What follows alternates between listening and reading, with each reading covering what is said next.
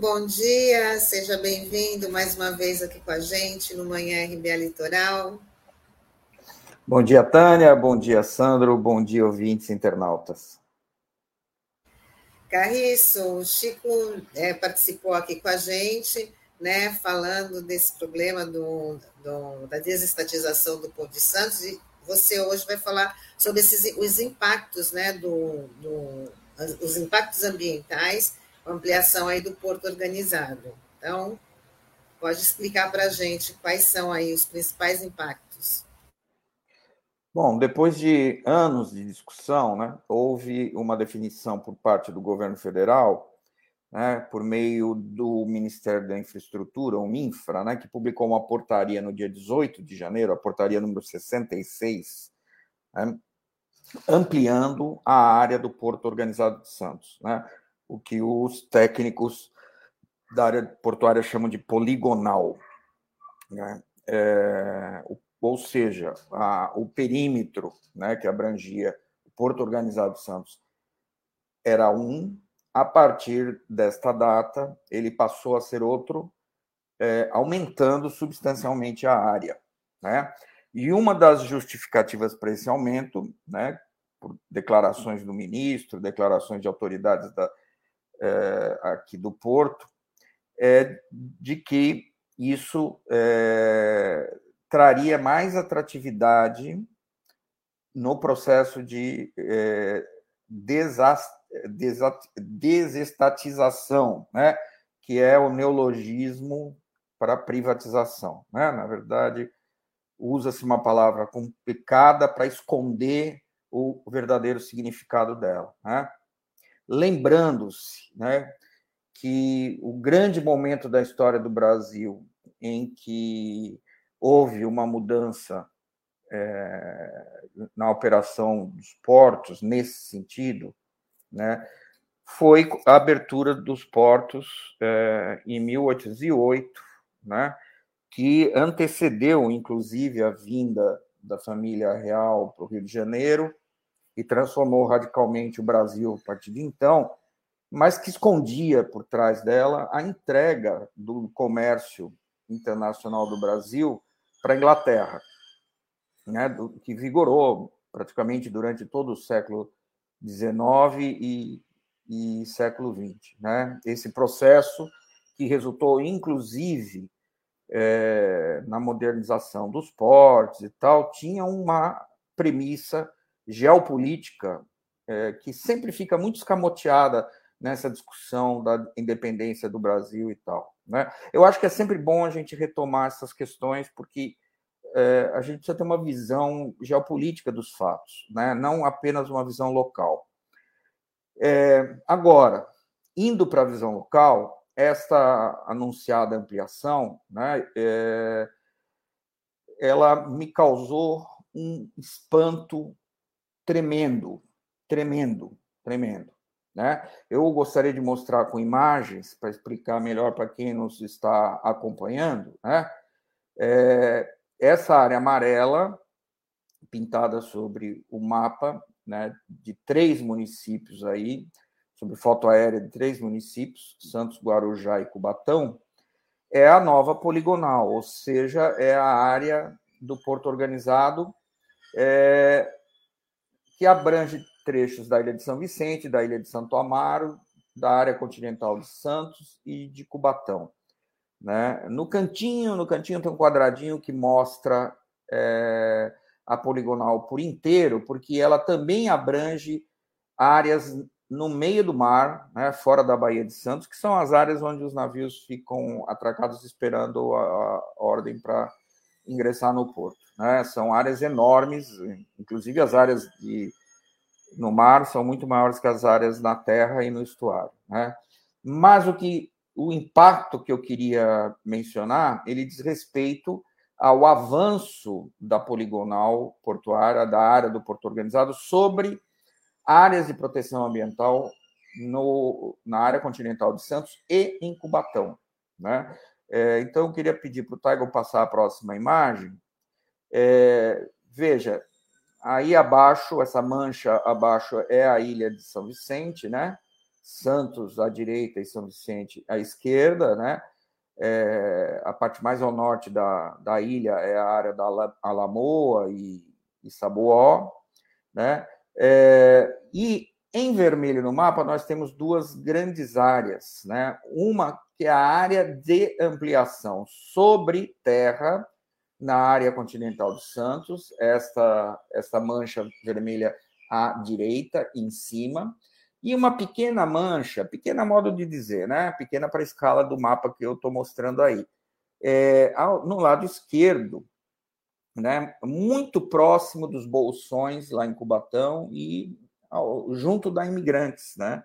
No trecho de baixada dela, muito próximo também da ponte estaiada, né? Da interligação da, do, aqui da baixada. Né? Somando essas duas manchas, né, que são manchas de ampliação da poligonal sobre áreas que hoje estão sob proteção, tanto da legislação municipal como da legislação é, do é, zoneamento ecológico econômico, que é, uma, é um decreto estadual que regulamenta uma lei federal, a lei do gerenciamento costeiro, né?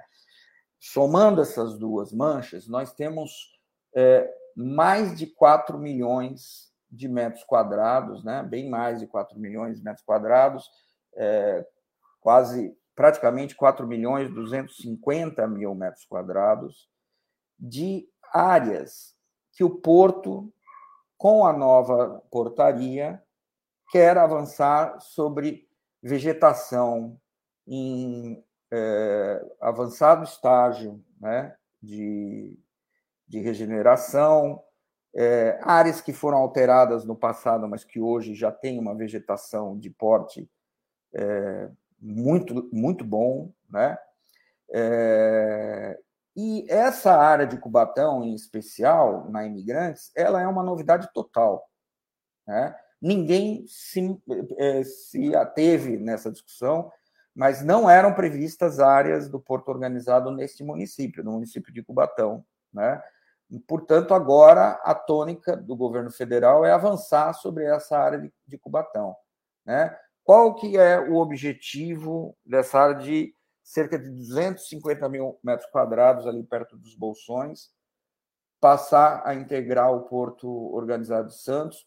Né? Aliás, a área de ampliação dos Bolsões é muito maior que essa. Essa área em vermelho de 250 mil metros quadrados é a área sobre proteção ambiental.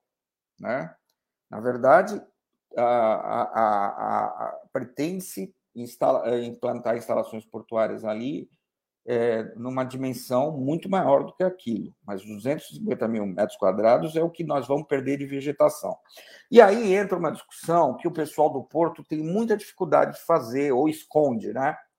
É, cada vez que você suprime vegetação ciliar, né, vegetação nas margens do estuário, de manguezal, de restinga, você aumenta a velocidade que os sedimentos vão se depositar no leito do canal, do estuário, né?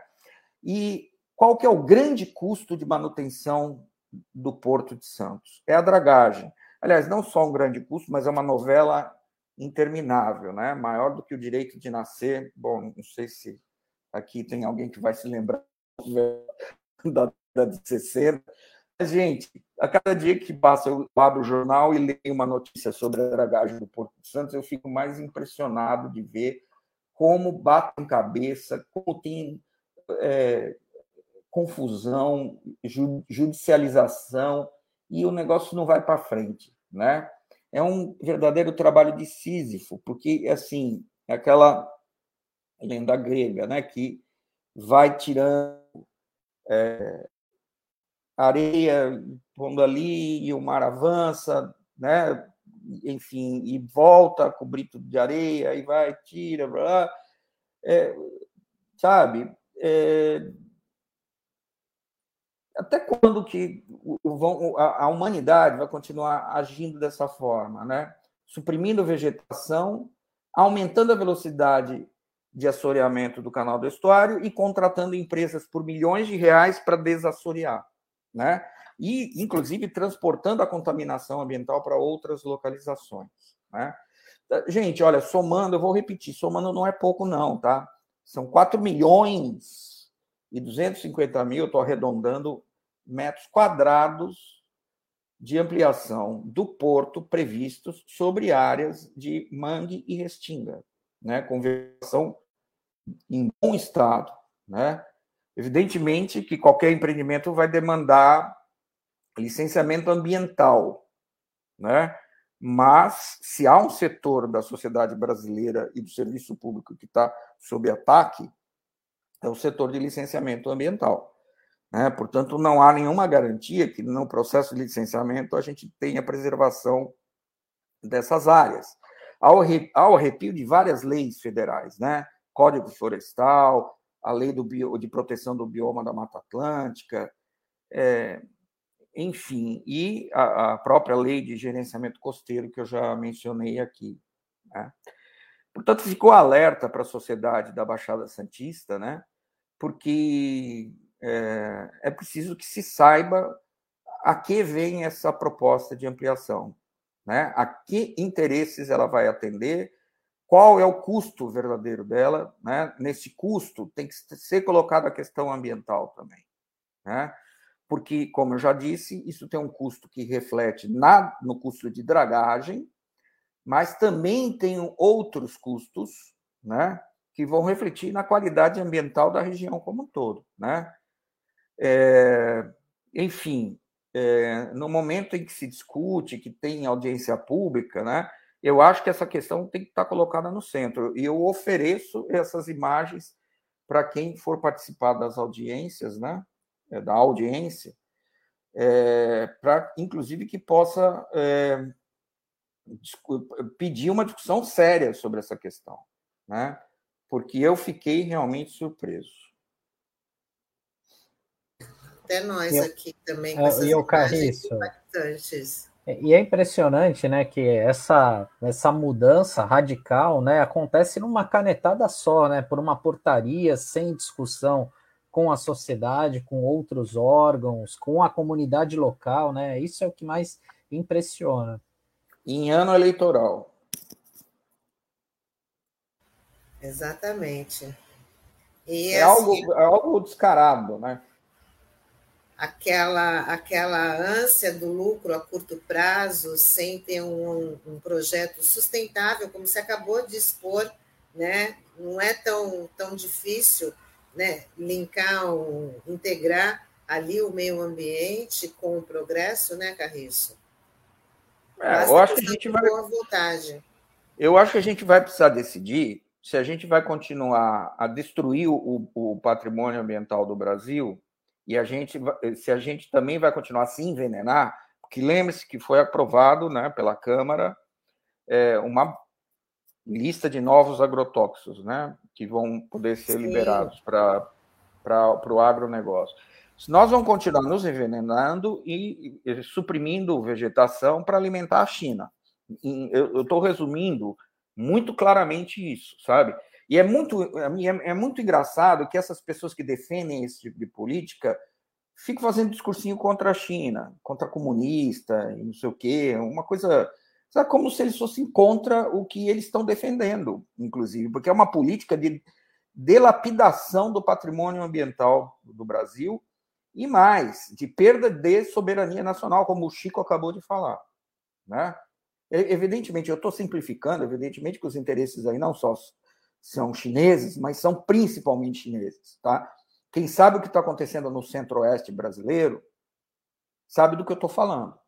Né? Os chineses estão adquirindo tudo: empresas, áreas de produção agrícola, né? o setor de logística, de infraestrutura, estão adquirindo terminais portuários, enfim.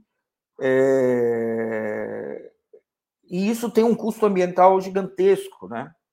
É... Enfim, e beneficia setores da nossa sociedade muito limitados, né? que, aliás, são os setores mais atrasados do ponto de vista é, social, né, na minha opinião, né, que defendem políticas é, que estão conduzindo o Brasil à fome e à miséria novamente. Infelizmente, né, Carriço? Bom, esse assunto também vai continuar aqui com a gente no, no Manhã RBA Litoral. O Carriço tem muito para explicar, né, dando essas aulas aí para a gente tomar conhecimento da gravidade do problema. Carriço, mais uma vez, obrigada. Desejar para você um ótimo dia, um ótimo fim de fim de semana, né? E até quinta-feira que vem. Até a próxima. Desejo lucidez para os brasileiros nos próximos meses né? e salvação desse país. Um grande abraço a todas e a todos. Tchau, Carriço. Até semana que vem. Até semana.